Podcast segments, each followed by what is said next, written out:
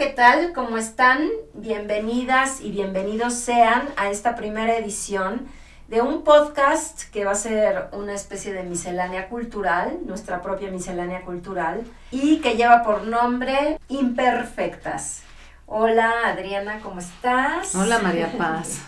pues aquí la verdad es que estamos muy contentas porque se acaba de cristalizar un proyecto que llevaba meses de gestación mental, eh, pruebas piloto, eh, pues ahora sí que barajear las distintas opciones, lo que nos interesaba y pues hoy dimos finalmente con eh, un tema que llevábamos estudiando un buen rato, del cual les vamos a hablar ahora mismo, pero creo que antes estaría bueno presentarnos, ¿no?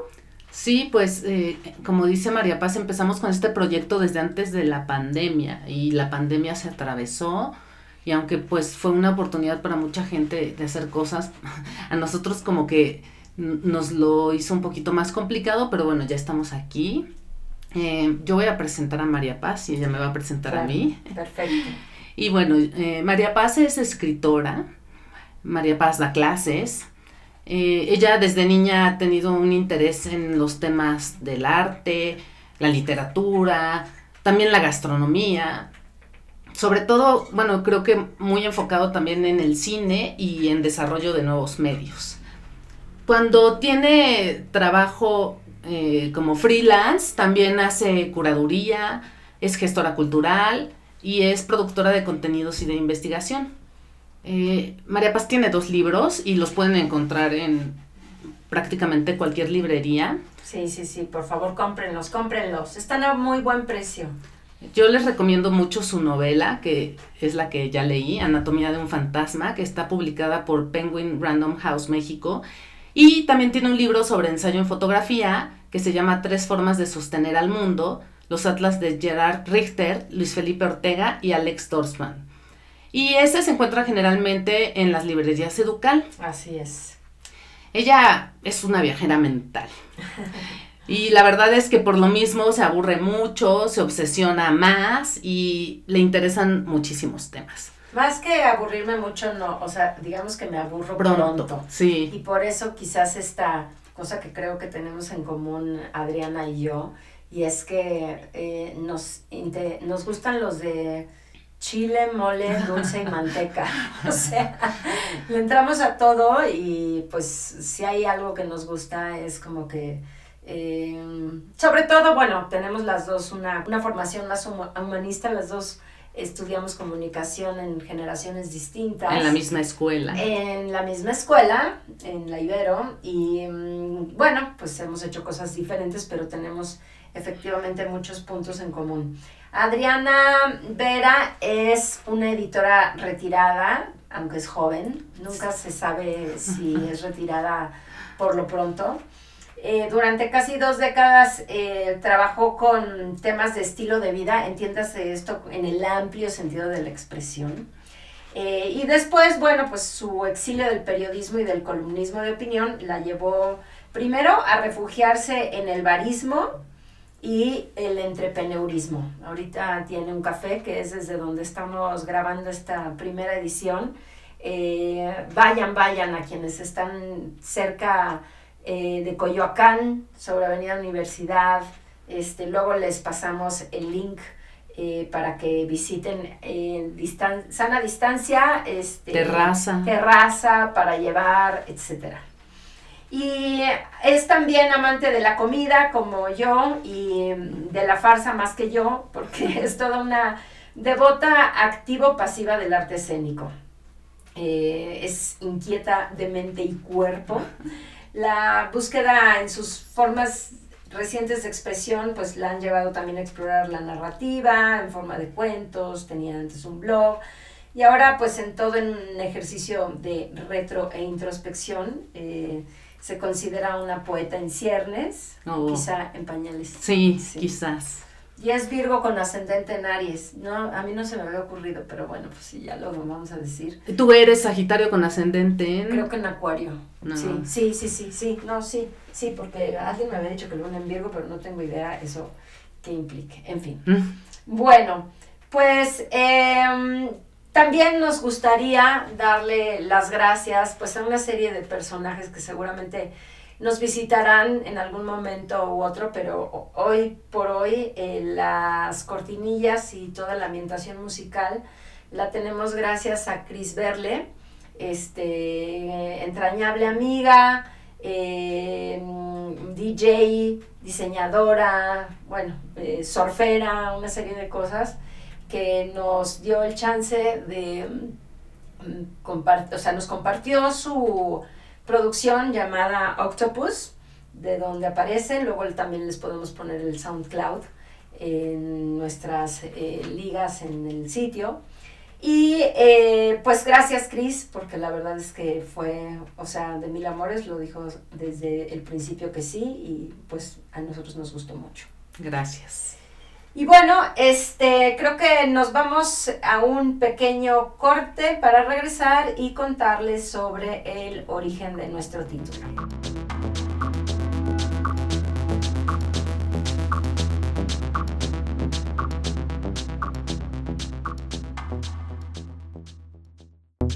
¿Y si la realidad, tal como se percibe, fuese solo una extensión del yo?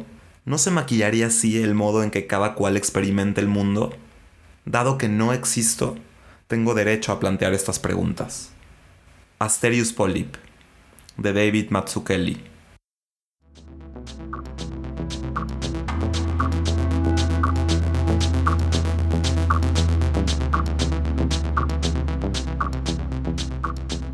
Estamos aquí de regreso, eh, Adriana y yo, y queríamos comentarles por cuál es el origen de nuestro título. ¿Cuál es, Adriana? Pues bueno, eh, habíamos pensado en una cosa como la perfecta imperfección, en el sentido de que lo único perfecto es, lo único seguro es la imperfección, ¿no? En, en ese sentido, solo lo imperfecto es lo perfecto y, y, como esta cuestión de que entre más te preocupes por lograr esa perfección, menos la vas a alcanzar.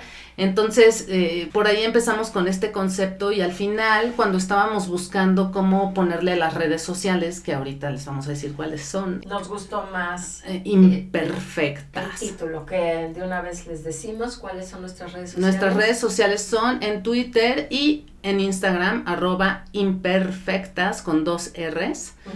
Y, pues que a final de cuentas decidimos ahorita en un arranque de, emoción que preferimos llamarlos imperfectas antes que eh, la, anterior versión, ¿no? Y bueno, ¿de qué va esto? Pues un poco de, mucho y de todo. Em, se trata de hacer una miscelánea cultural, un concepto, digamos, bastante abierto y cambiante, pues porque obviamente lo vamos a hacer ahora eh, a partir de los temas que nos fascinan, nos parecen interesantes. Y bueno, pretendemos rumiar hasta el tuétano como buenas eh, super nerds de closet, sin mucho spoiler, de tratar de mm, nuestros objetos de obsesión, ¿no? No importa si esto sea relativo al arte, a pues la, el consumo cultural y popular, películas, todo se vale, tenemos invitados. Fenómenos sociales. Exacto, eh, confirmadísimos y pues de eso va a ir este proyecto. Bueno, nuestro primer programa está dedicado a em, un libro que compartimos gustos y fascinación, Adriana y yo, eh, la novela gráfica de David, David Mazzucchelli, eh, Asterios Polyp. En realidad eh, nos llamó la atención porque eh, yo le comenté a Adriana que lo acababa de leer, recordó que lo tenía en casa y pues esa fue así, después de mucho decir, bueno, que, ¿y sobre cuál va a ser el primer capítulo? Dijimos, pues ahí está. Las versiones son distintas, ella dice que yo le dije y yo le digo que ya me dijo, pero da igual. Y bueno, pues en base a eso fue que comenzamos eh, a leer Asterios Polyp, que es un cómic, eh, bueno, hay como toda una eh, discusión. discusión. alrededor del tema, incluso hecha por el propio David Mazzucchelli, que de hecho antes de hacer esta, fue colaborador de los dibujos de Daredevil, luego repitió colaboración en Batman Año 1 y bueno, pues eh, uno de sus proyectos que le llevó además 14 años a hacer es este que vamos a, del cual vamos a hablar, que es Asterios Polip, hecho en el 2009. Ah, 2009. En el 2009, exactamente. Y que le llevó, como les dije, este, 14 años en hacer. Y pues no sé, eh, otra de las cosas que caracteriza la actual vida de David Mazzucchelli, que es profesor. Da clases en la School of Visual Arts en Manhattan. Y también en la Rhode Island School of Design. Ahí, ahí, de ahí obtuvo su Bachelor in Fine Arts. Él, él, es, este, solo tiene un Bachelor, pero al final su producción en, con Marvel y DC Comics fue lo que le dio una trayectoria que lo acaba llevando a producir ya una novela gráfica como tal, no nada más como trabajos por encargo. Y yo no conozco la, la versión que hizo de la novela de, Paul Auster. Se me antoja muchísimo. City of Glass, que fue una colaboración con Paul Gavasik. Exacto. Entonces, bueno, ¿Tú qué, qué cosas te, te, interesaría como comentar, Adriana, de la... Bueno, creo que algo importante y curioso fue que cuando empezamos a, a platicar sobre la novela gráfica, eh, yo lo que sabía era que era considerado un fenómeno de principios de este siglo XXI, ¿no? Y tú me contestaste, no, o sea, seguramente se remonta a finales del siglo XIX. Sí, más bien se, se remonta, o sea, ha estado presente en el siglo XX, tenemos mil y un...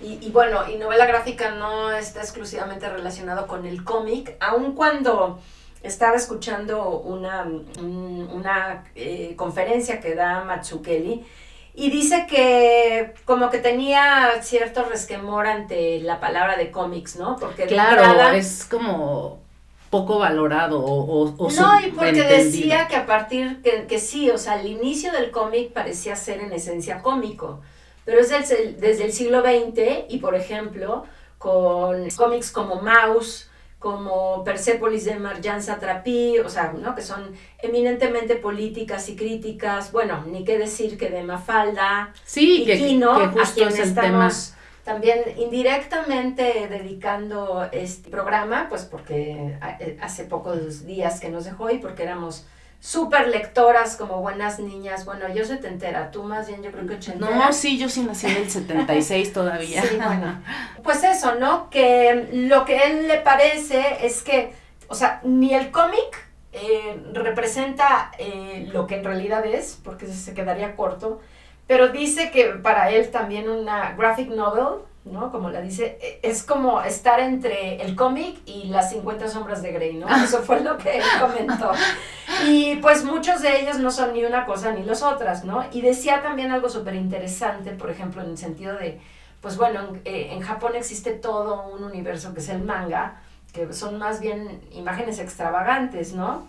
Y, y, también incluso hacía como una breve semblanza por los múltiples significados de eh, cómics en Estados Unidos, tira, eh, probablemente en Cono Sur, y palabras como cuadriños, ¿no? Que refiere mucho al formato y a los tamaños. Sí, como sí. tiras también. Sí, viñetas y el, el, formato de guion cinematográfico, como de storyboard, ¿no? Sí, pero bueno, los cuadriños es eh, en portugués claramente, pues por la manera en cómo están divididos, ¿no? Entonces, bueno, Asterios Polip sale editado por primera vez, tiene una serie de peculiaridades que, de las cuales nos gustaría hablar con ustedes. Está editada en muy poquitos colores. De hecho, intentamos ver y creo que hay eh, realmente pocas traducciones. Una de ellas es al español y todas las traducciones están siendo cuidadosamente vigiladas por David Mazzucchelli mismo. Sí, o sea, tiene detalles que yo al rato sacaré uno que quiero como dato ajá, nerd, ajá. Este, hacer como alusión a ese tema. Pero te quería comentar que eh, nos estábamos brincando esta parte de que sí es cierto que hay novela gráfica desde finales del siglo XIX, sí. Este, lo que encontré es que hubo una muy famosa de un suizo eh, llamado Rodolphe Topfer, que se llamaba The Adventures of Obadiah Oldbuck, que también tiene un título en francés que es Histoire de M. Bois. y que tiene que ver con eh, temas del amor, o sea, es como un enamoramiento del personaje principal para con una mujer que nunca logra conquistar y es bastante oscuro, me parece, por lo que pude alcanzar a ver. Y después en 1978 también está considerado como una de las más importantes, Contract with God and Other Tenement Stories, que es de Will Eisner y que él escribe esta historia después de perder a su hija por leucemia. Y tenemos este factor de hacer una obra de vida después de un trauma personal, ¿no? Una especie de ritual de duelo. Exactamente, porque creo que también otra cosa que se nos está quedando fuera es que las novelas gráficas suelen ser de un solo autor que escribe la historia y la representa gráficamente. Exacto. Que tienen estas progresiones psicológicas, los personajes muy profundas, que mezclan diferentes tiempos de narración y pues que también tiene como esta fusión entre la narrativa con el dibujo. Exacto. Y entonces, pues creo que ahora sí ya podemos entrar en... Y no, bueno, lo que decías es que también yo el dato, digamos, que tengo del siglo XIX es el famoso Caliper Boy, ah, que salió en Inglaterra, eh, que era un digno personaje de Charles Dickens o de Mark Twain, en el sentido de, del niño lumpen huérfano que vive en las calles, este, una especie de como de versión dark de Huckleberry Finn y Tom Sawyer en la ciudad moderna después de la explotación de los niños en las fábricas, un primer vándalo, pero bueno, también un personaje genial, etcétera, ¿no? Y después es interesante porque del Caliper Boy que sale en el siglo XIX, sale un graffiti grupo este, de street art que tiene esa misma cara de Caliper Boy, pero que lo renueva, digamos, eh, en un contexto más actual y pues, crítico, no en la onda de Banksy, pero pues sí, mm, un poco, un poco eso, ¿no? Y eso es lo que yo también creo que tiene el cómic en ese sentido, o sea, el cómic siempre va a tratar a contrapelo, ¿no? La, la porosidad de la realidad, como lo hace también la literatura y otros géneros, pero que pues resulta muy rico, ¿no? Yo creo que eso fue lo que nos llamó más la atención de Asterios Poli, porque cuando lo leímos quedamos así como, ¡Wow! Y es que te voy a confesar algo, yo sí tenía mucho el prejuicio de que pues son viñetas, son dibujitos, no sé si eso me gusta porque pues yo soy muy fan de la literatura en forma, ¿no? Entonces, cuando de pronto nos encontramos con esta posibilidad de leerlo como con muy pocos días de diferencia y de comentarlo, el universo que se abre es increíble porque pues esta es una obra aparte, ¿no? Pero también es literatura, incluso acaba siendo un casi como género mayor, ¿no? Porque esto de que una sola persona tenga la capacidad de escribir algo tan emocional y de representarlo gráficamente me parece realmente sí, este, muy elevado. sí. bueno, y son pocos, ¿no? Y la verdad es que eh, se los recomendamos muchísimo, les va a encantar. Este, la riqueza en referencias, este, el estilo, la estética, es de verdad una joya, o sea, una cosa que va a ser un preciado tesoro en sus casas. Y bueno, te, digo, pensando en el inicio de la historia, Adriana, tú, tú pues empieza, empieza muy curioso porque obviamente no sabemos que nos van a someter a unos brincos de tiempo muy radicales, pero sí nos lo empiezan a indicar con un código de colores del que hablabas hace rato, que es bastante complejo, pero sí es descifrable y no crean que soy nerd, pero sí está como muy claro marcado qué colores aparecen en qué momento y el pasado, en el juego con el presente. Por ejemplo, el presente es morado con amarillo, el pasado es blanco con azul y lila, lo onírico es en blanco, amarillo y azul, y después todas estas tonalidades van cambiando según la intensidad del, del tono emocional de la escena. Entonces es bueno. este, eso es una eh, la manera en que el cerebro va entrando en este código es, es muy, muy intenso. Pero bueno, empieza con unos rayos y lo que vemos es un departamento absolutamente destrozado y unos gemidos al fondo en una recámara. que pues creemos que se tratan de, una pareja fornicando. Al principio, pero luego pareciera como si es eh, lo que Asterios Polip está viendo. En la televisión. Y que es seguramente algo porno, ¿no? Entonces...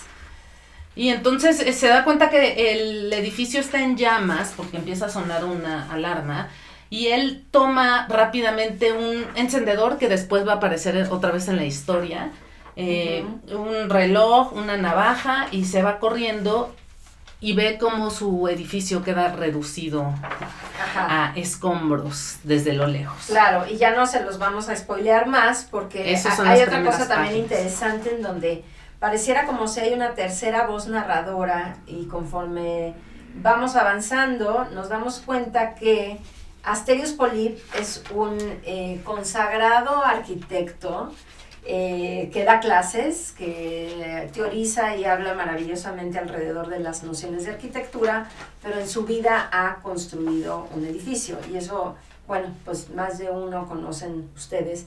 Hay personajes interesantísimos, ¿no? Como Lewis Woods o como Constant en la ciudad situacionista. Pero bueno, este en particular pues se dedica realmente a reflexionar sobre eso. No es él quien cuenta, es quien cuenta la historia es su hermano gemelo que nació, que murió, nació muerto, ¿no? O murió poco tiempo después de nacer, y que se llama Ignacio, Ignacio Polito, ¿no? Hay toda una genealogía de personajes que tienen. Sí, todos los personajes tienen su historia familiar. Y algo que es muy curioso es ver cómo los nombres tienen significados muy profundos que si nos ponemos a buscar las raíces o las referencias, eh, dan toda una dimensión al personaje. Por ejemplo, Asterios quiere decir estrella, ¿no? Ajá. Y pólip es un pólipo, es como un tumorcito que te sale, ¿no? Entonces ahí hay una contradicción muy interesante. No sé qué querrá decir que el gemelo muerto se llama Ignacio, además así con, con Z. Ignacio, ajá. Pero bueno, y es que la madre es italiana, ¿no? La madre ah. tiene un nombre que se llama Aglia Olio. Ah, y me encanta porque eso es un juego de palabras también chistoso porque Aglia es ajo en femenino, digamos. Y aceite. Y óleo es aceite, ¿no? Entonces como la, la maternidad con este esta protección a través de la comida o algo así, que después vuelve a salir hacia el final la madre y el padre, que son personajes que realmente aparecen como de manera muy efímera, pero son profundamente significativos. Sí, y son claves para entender, ¿no? Su personaje, claro. Porque a, final de cuentas también les vamos a decir eh, que lo que es mm, realmente Asterios Polip, para mí es como esta historia del héroe, ¿no? Que, que atraviesa por toda una crisis que lo hace enfrentar su vida, ¿no? Con una especie, digamos, de ida y vuelta del pasado al presente, que termina siendo como una especie también de road movie, novela gráfica. Y bueno, sí, es que lo que dicen es que las dos grandes referencias griegas en Asterios Polip son la Iliada, Orfeo, y Eurídice, el mito de Orfeo y Eurídice, porque, bueno, no sé si ya vamos a entrar en lo que son los grandes temas de Asterios, pero todavía en los personajes, ¿no? Podríamos ah, sí, pero vamos a ahondar en los personajes. Sí, eh, bueno, el padre se llama, el padre es doctor, es Eugenio Spolip, eh, y, acaba, bueno, eh, eso sí no se los vamos a contar, pero bueno, la situación de, del padre está contada de alguna manera allí también.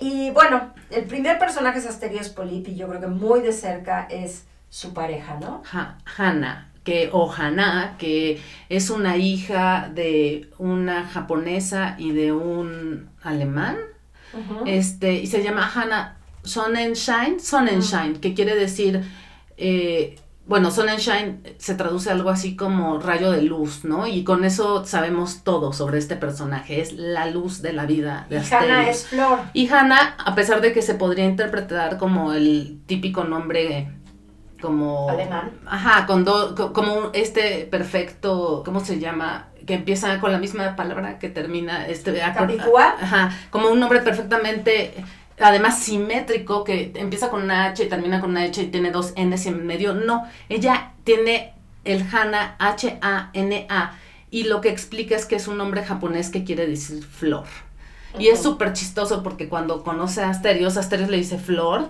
pero no margarita, ni lirio atigrado, ni coleopsis, ni iris, ¿no? Y ella le dice, no, pues mis papás creo que no eran tan imaginativos, ¿no? Y me pusieron flor, Flor, a secas, Hanna, exacto. Hanna. Y está también el gato que se llama Noguchi, pues evidentemente en honor a Isamu Noguchi, el, El diseñador.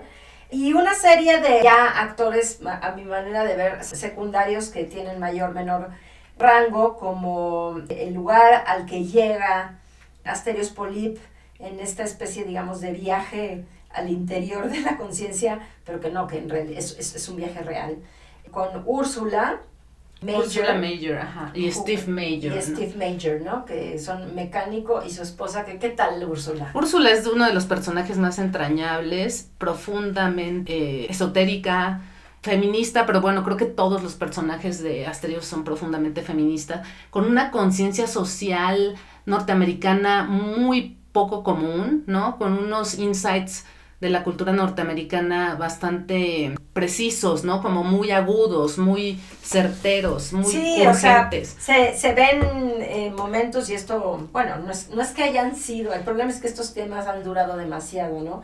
Pero bueno, se habla evidentemente del Black Lives Matter, de los ¿no? esclavos, del de... colonialismo, de que se está celebrando realmente el Día de la Independencia, porque lo que es Úrsula Major es como una especie de chamana, ¿no? Es O sea, preciosa porque es enorme, o sea, Sí. es una mujer grande y, bueno, de hecho tiene una frase este que es como para la posteridad que le dice a Asterios, no te preocupes si te enamoras de mí, a todos les pasa. Y es que sí te puedes dar cuenta por qué, ¿no? Es, es una chamana, es una bruja, es una diosa, es, es una mujer sí, maravillosa. Sí, sí, sí, sí. Le acomoda el cuarto a Asterios eh, de una manera, ¿no? Supuestamente para que la energía lo Sí, como lo con- ayude a llegar a un lugar. Feng Shui, que Sí. un amigo que sabe chino me dijo que se dice Feng Shui. Sí. Feng Shui, exactamente. Y bueno, y de ahí se van a desplegar una serie de personajes. Y bueno, ya de ahí se despliegan una serie de personajes que son, pues yo creo que ya terceros, que van surgiendo a lo largo de la trama, como Jerónimo, como Mañana, su novia, Mañana me encanta como nombre, como Willy Ilium, como Calvin el músico, Calvin Kujutek, bueno, y, momentos así estelares que solamente casi casi que David Mazzucchelli los pone por el gusto de, de- de poner a una mujer que aparentemente, por, con todo y que se da un dato de que es lesbiana. eh, Lota Late. Lota Late, que parece ser también amante en algún momento de un Asterios joven antes de, cas- de, de, de- me con encanta Hannah, porque ¿no? es la única mujer que se lo calla en tres patadas y que pareciera que hay una frase que dice Asterios que es la primera frase que dice en todo el libro después de bueno, más bien es la segunda porque la primera es como en una urgencia de conseguir su pasaje que pregunta ¿hasta dónde llego con esto? O hasta dónde me lleva esta cantidad de dinero, no sé. Sí, que tengo. ¿Hasta dónde Porque llego con él esto? abandona su casa, no se los vamos a spoilear después de estar mirando aparentemente porno por algo que sucede, pero lo tienen que leer para saberlo. Y entonces, eh, después de eso, ya nos vamos al pasado y nos están presentando al personaje y la primera frase que él dice en su presentación es, cuando una mujer, no es cierto, cuando un hombre dice que no se puede acostar con una mujer con la que luego no pueda hablar, lo que realmente está diciendo es, yo no hablo con una mujer con la que no me pueda acostar luego, ¿no? Ajá. Y entonces él, que es un galanazo, es como un conquistador sí, nato sí, y que además sí, Y un mamón. ahí vemos con las alumnas, justo está este tema como del hashtag MeToo incluso ahí, ¿no? todo lo que da. Pero además todas yéndosele a ofrecer y él no respetando a ninguna más que a Lota, porque Lota sí le da debate intelectual, ¿no? Y bueno, y ahora vamos a hablar un poquito más más adelante de la relación que hay entre el personaje eh, femenino principal que es Hannah, que es eh, que eventualmente se convertirá, como, como vemos, en la esposa de Asterios Polip, en, en este juego de presente y pasado, eh, que es sumamente interesante. Entonces, regresamos en unos segundos.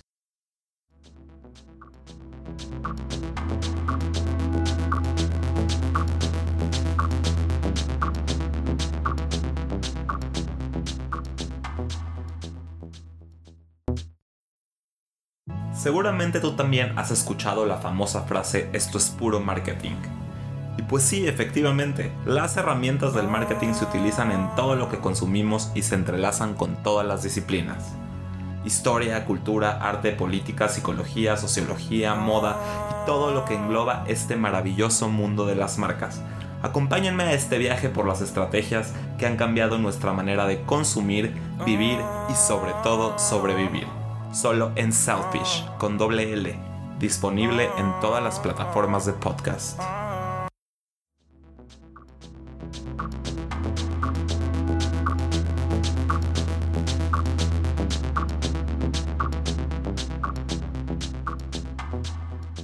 Ya estamos aquí de vuelta, somos imperfectas. Recuerden que nos pueden encontrar en nuestras redes con arroba imperfectas con doble R, eh, Instagram y Twitter. Uno de los subtemas o metatemas importantes de Asterios Polip es la relación, la historia de amor que se establece entre Asterios y Hannah, ¿no? Sí, que yo creo que sería uno de los temas principales. Ahí todos están interrelacionados, ¿no? Pero creo que la teoría del amor de Aristófanes, esto de que somos, bueno, solíamos ser seres esféricos con dos cabezas y cuatro brazos, pero que estos seres fueron tan, fueron demasiado egoístas o demasiado, ¿cómo, cómo se dice? Ególatras. Eh, no, pues son, son tan arrogantes que Zeus los condena a dividirlos y a que se estén buscando las dos mitades eternamente, ¿no? Es algo que sale también en el, en el banquete de, Platón. que es lo que Sócrates comenta, ¿no? Ajá. Y entonces eh, creo que de eso va, ¿no? Que, que, al, que pareciera que Hannah es su mitad perfecta, pero que él la repelió o la repele, ¿no? Eh, de todo el tiempo la está repeliendo. ¿Por qué? Porque él es un macho hecho en derecho, que su discurso está centrado en la veracidad, así lo dice él, y su veracidad está a su vez fundamentada en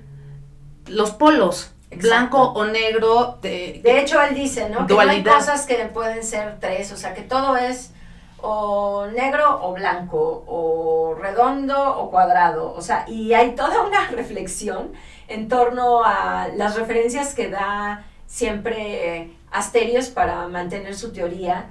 Y Hannah es ese mundo increíble, libre, abierto. Hannah es escultora. Sí. ¿no? Y entonces, orgánico. Pero además es súper humilde. Es como todo lo que Asterios Polip eh, llega a caer mal, porque siempre tiene que tener el último comentario, la última palabra. De alguna manera, como que la, la calla a veces. obviamente la admira y la ama, ¿no? Porque, bueno, pues ya ustedes la verán. Pero hay una cosa muy interesante que hace David Matsukele a nivel, digamos, formal y que es, ¿te acuerdas? Cuando está, además, siempre Hannah aparecen siempre todos sus facetas, mientras que Asterios es una mitad. Sí, ¿no? Sí, ella siempre va a estar de perfil.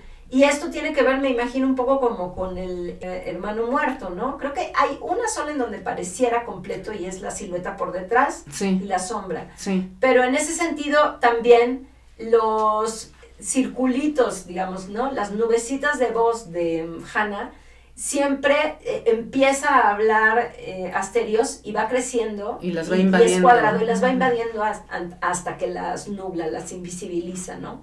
Entonces, pues eso es también, ¿no? O sea, es, la historia de, dos personajes eh, volcados en el mundo de la academia y de la creatividad y cómo, pues, Asterio se da cuenta de, lo que la caga, ¿no? Ahí justo estás viendo una parte que me encanta. Es de lo más bonito de todo el libro. Es de las cosas, es casi cinematográfico, ¿no? Una secuencia de cuando Sobre la se encuentra así a, raíz de cosas que es lo que sucede además, ¿no? A raíz de algo sumamente sutil, comienza a recordar los distintos momentos pero desde cotidianos, ordinarios. Pero muy este, íntimos. Sí, ¿no? Desde cuando eh, está a punto de perder el tren, una, una pestañada, una mirada hacia él, cuando tiene fiebre, cuando... Se está bañando. Exacto, cuando se suena, bueno, después de hacer el amor, en fin, ¿no? O sea, como que hay momentos donde pues sí, nos recuerda que a veces pues así recordamos, ¿no? Sí, tiene todo este tono nostálgico y, y, esto que comentábamos de lo onírico, ¿no? También este, se devanea mucho entre la realidad y los sueños. Sí. Que pareciera que le van revelando pues, cómo hacen los sueños. Los sueños son importantísimos. Hay una cosa alucinante y también todo un manejo de color que uno ya luego va entendiendo, ah, ok, por eso, ¿no? Este, el sueño siempre está identificado de esta forma, ¿no? ¿Y tú qué dirías? ¿Que Matsukeli es un feminista? Totalmente. Hay una frase que me encanta de Asterios que es como la tercera que está teniendo en este monólogo que, que, en el que se está regodeando en la fiesta en la que conoce a Hannah. que él tiene así un, un, círculo de gente alrededor y él está como dando clase a la mitad de una fiesta.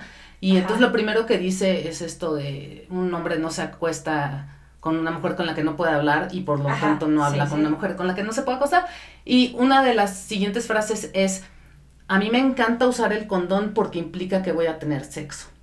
Es como ponerme el smoking, es una ocasión especial. Ya bastante tiempo ando por la vida sin él, como para que me moleste, ¿no? Y me encanta porque justo es como el, el, condón es el tema central del machismo en la sexualidad, ¿no? Entonces, Sí, creo que se, se declara profundamente feminista a la hora que pone a su personaje a hacer este tipo de declaraciones que son puro discurso en el caso de Asterios, pero también en la riqueza de los personajes femeninos. O sea, en el momento en el que los dos personajes más entrañables o más profundos o más sabios son femeninos, creo que no podemos negar que, que es profundamente feminista. Y hablando además de esta dualidad, de esta manera de dividir.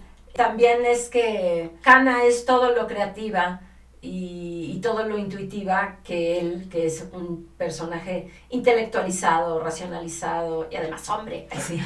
E incluso exitosa, porque a pesar de que ella tiene sobre todo al principio, un síndrome de impostora, porque ella tiene cuatro... No se siente realmente exitosa porque no, le interesa. Pero también porque tiene cuatro hermanos hombres arriba de ella. Que se habían dedicado a borrarla. Ajá, porque sus propios padres se habían dedicado a fijarse solo en sus hermanos y entonces lo que ella ya lograba, ni siquiera se daban cuenta que era mucho más grande que lo que habían hecho sus hermanos, ¿no? Y entonces, además de una cultura mitad japonesa, ¿no? Sí, súper machista. Pues para servir al hombre hasta hace relativamente poco, ¿no? Sí, entonces pues creo que por un lado trae la costumbre, pero también tiene esa humildad de no querer reflejarse o, o, retratarse únicamente como logros profesionales, sino que ella lo único que quiere hacer es arte. Y tendría que ver mucho con una de las frases que escogí para el final de cuáles son nuestras frases favoritas de, del libro, que bueno, ya la diré más adelante. Pero, pero bueno, sí, eh, otra, otro de los temas que toca es, bueno, son todas las confrontaciones de los opuestos, ¿no? La reconciliación de los opuestos, la función y la forma en la arquitectura, cómo pueden estar peleadas o pueden estar funcionando en conjunto. Lo apolíneo contra lo dionisiaco, como esta parte de claridad contra intoxicación. Eh, también el tema de lo geométrico, ¿no? A la hora que él es tan dual, tan blanco y negro o como todo en dos partes, está contradiciendo la teoría de los cinco sólidos platónicos, ¿no? Que eh, se basa en cinco poliedros, que son el tetaedro, el cubo, el octaedro, el dodaque, dodecaedro. dodecaedro y el icosaedro, que pues eso refleja como toda la riqueza de la realidad, ¿no? De, de lo real y que el personaje está completamente en otro sentido, ¿no? Mucho más plano. Sí, y hay otra cosa que también me gustaría mencionar, ya que estamos ahora metiéndonos al mundo de la ciencia y el arte, es que el libro, ahí es por, la razón por la que entendemos que se consagró David Matsukeli 14 años de su vida a, dedicarse con fervor solamente a hacer esta pieza, que está plagada de referencias alrededor del mundo del arte, de los guetos del arte, o sea, claramente mm, nos suena el mundo de la academia, uy, el, mundo de los arquitectos, o, sea, ni qué decir, ¿no? Pero no solamente eso, porque bueno, como dijimos, Hannah es escultora, eh, bueno, Úrsula es la chamana, y también hay otros, dos personajes que van a salir más adelante relacionados con el mundo del arte, que son un coreógrafo que invita a participar en un proyecto a Hannah llamado Willy Ilium y Kelvin Kuhutek, que era el, el músico. Son, son momentos, digo, tiene más peso Willy Ilium que eh, Kuhutek, pero todo esto también nos hace hablar de un mundo sumamente mamón. Sí, sí, son Eh, profundamente representativos de exacto. la pretensión de un coreógrafo que no, o un bailarín que no baila, ¿no? Y Sí. que se dedica a hacer coreografía sin música. Ajá, conceptuales, Sí. ¿no? Pero también lo que siempre sucede y es que cada vez que está eh, Asterios sintiéndose confrontado por una figura que supuestamente es Menor a este, él. no, o, o que es una especialidad, una eminencia Sí, en- en la materia, empieza a hacer el típico juego de egos, ¿no? Que es muy común ver entre estos personajes. Y, y bueno, pues eso es súper interesante porque Hannah a veces ni cuenta se da, o a veces evidentemente se enoja y le, le dice, bueno, o sea, ¿te parece muy complicado que alguien, uno pueda tener una mejor opinión que tú, otra pueda tener una segunda... O valore más lo que hago yo. no se equivoca, Sí, ¿no? sí, o sea, ¿cuántas veces sucede en la novela en donde nos da referencia como de, ay, no, el gato no le pasa nada y si no llegan a- en el momento al veterinario, el gato se muere? O, no, hombre, estoy segurísima que hoy, estoy segurísimo que hoy La era la cena, sí. ¿no? No, es que, no, no, no, no, no, y llegan y pues no hay nadie, ¿no? Y, y de hecho, Hannah le dice un día, ¿por qué siempre, crees que soy tonta? ¿O por qué crees que siempre estoy equivocada?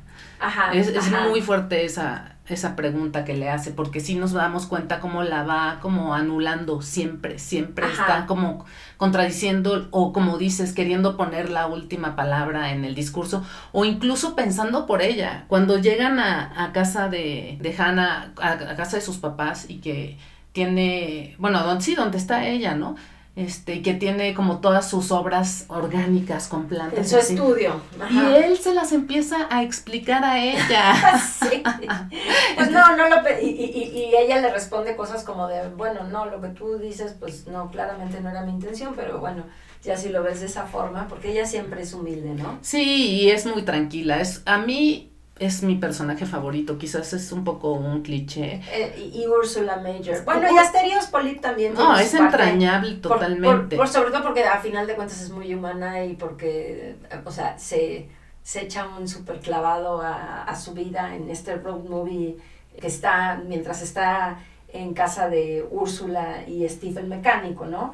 Pero bueno, también van a darse cuenta, van a reconocer de pronto piezas cubistas, eh, la pintura metafísica de Kiriko, eh, en eso como que Matsuke le hace un guiño como con ciertos momentos de, del arte y el diseño, pues claramente pues los muebles de Sí, arquitecto los que de tienen en su de departamento. Miss ¿no? Van der Rohe, Le Corbusier, sí. etcétera, ¿no?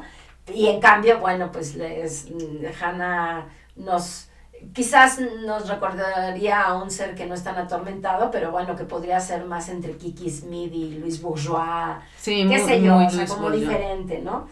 Y bueno, también es interesante Willy, ¿no? Que yo, yo, yo siempre me acuerdo de Willy Ilium, con todo y que son completamente distintos, de Bob Wilson, a quien pude conocer cuando trabajaba en el Festival Cervantino, Mm. y porque hacía estas puestas en escena, que incluso la gente no sabía si estaban a la mitad entre el teatro y la coreografía, ¿no? Eh, Un happening. Wilson hizo un, un performance de 72 horas en Wow. el desierto, si mal no recuerdo, iraní o por ahí, ¿no? A principios de los 70 Pero bueno, o sea, Willy Ilium es como el remedio porque es gordito. O sea, es, es algo que no pensaríamos necesariamente en, en el típico bailarín retirado haciendo coreografía, ¿no? O un Bob Wilson que es como todo charming y guapo y grande, ¿no? Y en ese caso, lo que hace Willy Ilium es hacer esta puesta en escena de Eurídice y Orfeo, que a final de cuentas tiene Es como, mucho la, que ver ajá, es como la gran metáfora de la historia de Asterios. con la relación que hay Oh, entre y ellos es dos. desgarrador. Es- esa, esa comparación o esa referencia me parece absolutamente desgarradora porque es un poco no poder escapar a su destino, ¿no? Ajá. Justamente hablando en este tema del héroe en búsqueda de su, su última verdad, ¿no? O de, de su naturaleza. es, es, es muy fuerte, pero al mismo tiempo es hermoso, precioso. Sí, y bueno, nos vamos a un corte pequeño para ir rematando con este primer programa de Imperfectas.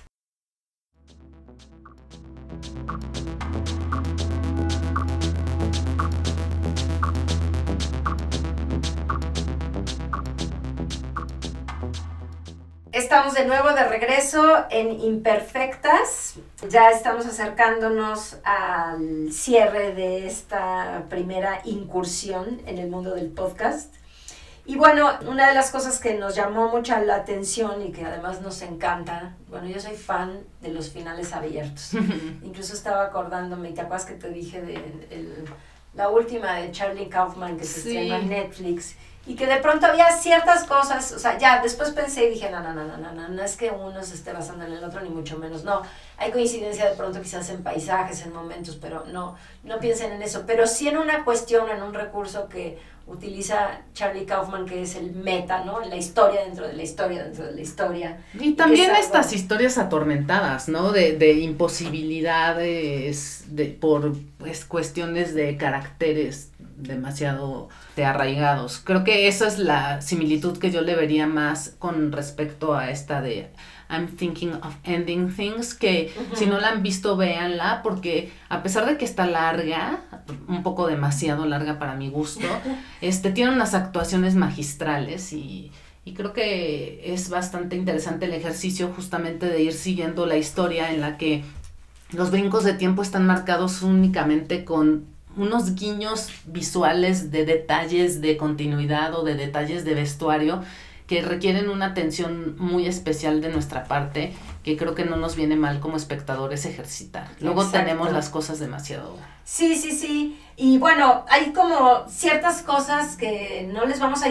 Bueno, o se los vamos a spoilear a medias porque si no, entonces no se podría hacer la pregunta.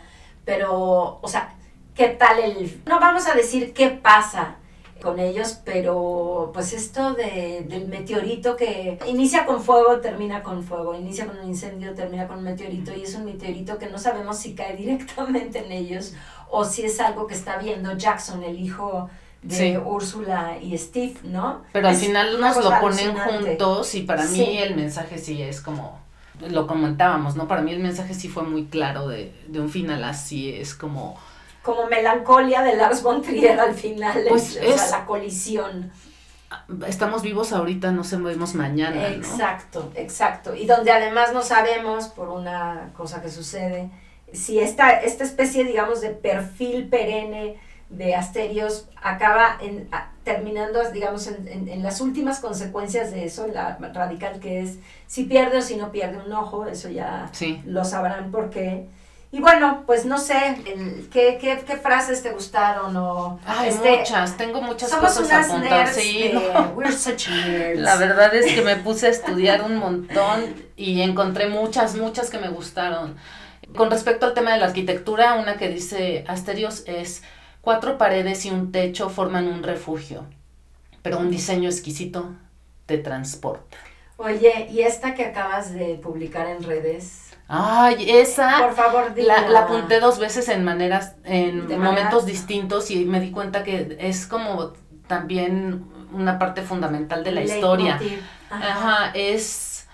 Y si la realidad tal y como se percibe fuera solo una extensión del yo. Ajá. Ajá. Pero después continúa y dice que quizás a pesar de eso, nuestra forma de ver el mundo puede impactar otras miradas, ¿no? Obvio. Y que además, con toda la, imposibilidad que hay a veces en comunicarnos con alguien más, de todos modos lo seguimos intentando. Esa reflexión me pareció de las más poderosas y profundas del libro, porque justamente hablando de toda esta reconciliación de los opuestos, esta esperanza de que en la humanidad haya la intención de encontrarnos con un alma gemela o con un Efectivamente. Una media naranja. Hay otra parte que yo recuerdo bien al inicio y es cuando está él en sus cavilaciones, ¿no? Y cuando él empieza a pensar en la multiplicidad de posibilidades que hay, en el número de personas posibles, y te acuerdas cómo va siendo, o sea, un ser humano pero hecho por esferas, otro ser humano hecho por cuadrados, otro ser humano más hecho a la manera eh, estilística o, ¿no? o decorativa tal, otra, ¿no? Hay, hay cosas así alucinantes y otra que a mí, que ahorita estoy leyendo en mis notas, es si hubiera habido litio para los locos antes, el mundo hubiera sido otro mundo, ¿no? es buenísimo. Sí, que eso tiene que ver mucho como con lo dionisíaco, ¿no? Con el estar en la intoxicación. Exactamente, ¿no? Hay otra que dice, y si la, no, esa ya la dije, el esfuerzo artístico puede ser para uno mismo o para el público. Exacto. Gran reflexión, ¿no? Con respecto al actuar artístico. Y hay otra que me gusta, perdón, la voy a decir en mi imperfecto inglés porque me tardaría mucho en traducirla y aquí la puse tal cual. Es que María Paz lo leyó en inglés y yo lo leí en español. Pero está en ambas. y eh, las dos ediciones son preciosas. Sí, son idénticas, de hecho. Lo único que varía es, eh, bueno, pues en este caso la traducción, pero mm, se encuentran en las principales librerías nacionales e internacionales, ya saben, estas que llegan por mensajería, etcétera. Y la que quería poner aquí es la de If you take your head out of the clouds and look around you now and then, you'd be surprised at what you'd see. ¿No? Uf, qué bonito. Sí, y hay una cosa que me encanta, o sea, que son como pequeños poemas que son gráficos, ¿no? Unas imágenes tan lindas que es, por ejemplo, cuando se va este tren que lo va a llevar, él ni siquiera sabe a dónde, y, y se mete un pajarito al vagón, ¿no? y, y, después sale y eso lo lleva al recuerdo de Hannah. ¿Qué otras? ¿Qué otros? Eh? Hay una que le dice su madre cuando va a visitar a su padre. Bueno, va a visitar a los dos, pero el padre ya no tiene conciencia, le dio un algo, este, un infarto cerebral o algo así. Y entonces la mamá le está diciendo lo que es cuidar a su papá y hasta Dios le contesta, debe ser estresante, ¿no? Y la madre le contesta, la vida es estresante, hijo, por eso decimos descanse en paz. Esa es buenísima también. No, está llena, llena de... Sí, oye, y una que ya llegué al momento de mi Pache College, que va a ser, y los invitamos, ojalá y nos manden muchos comentarios, si es que algunos ya han leído este libro, nos, bueno, esta novela gráfica, como lo quieran llamar, nos encantaría saber de ustedes y qué otros datos interesantes eh, pueden aportar, pero hay una que a mí me encanta que es cuando están aquí, ¿no? Midiéndose Willy Ilium y um, eh, Polip.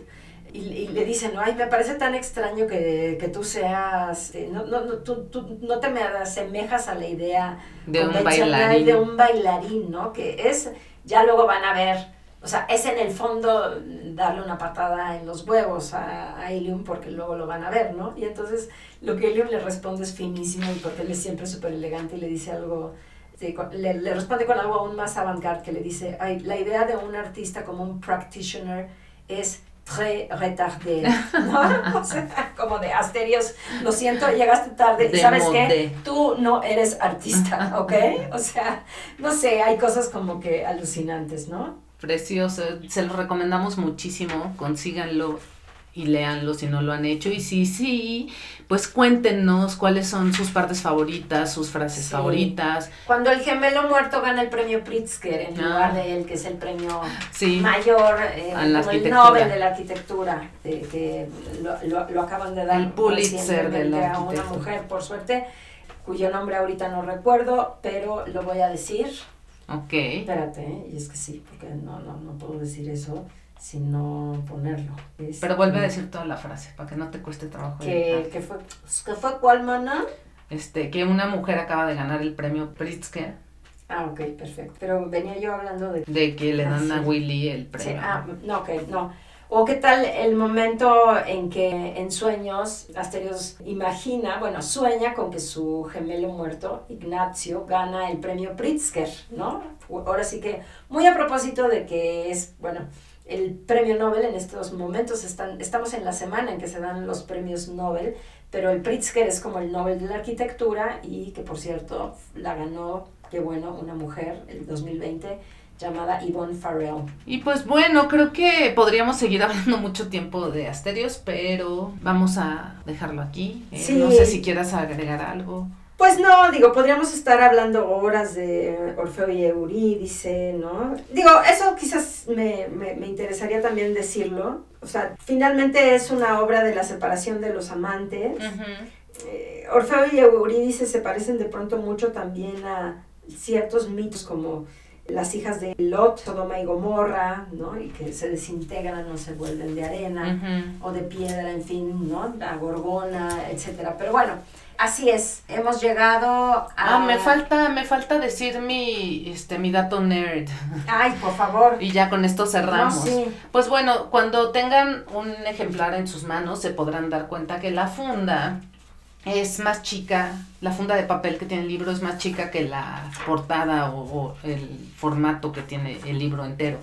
Y esto es todo, toda una provocación por parte de Matsukeli, porque, y ya lo entendemos después cuando vemos que Asterios dice que cualquier cosa que no sea funcional es mero adorno. Resulta que Matsukeli decide ponerle una funda corta al libro, como diciendo, pues esta es la funda, está corta, ¿y qué les parece?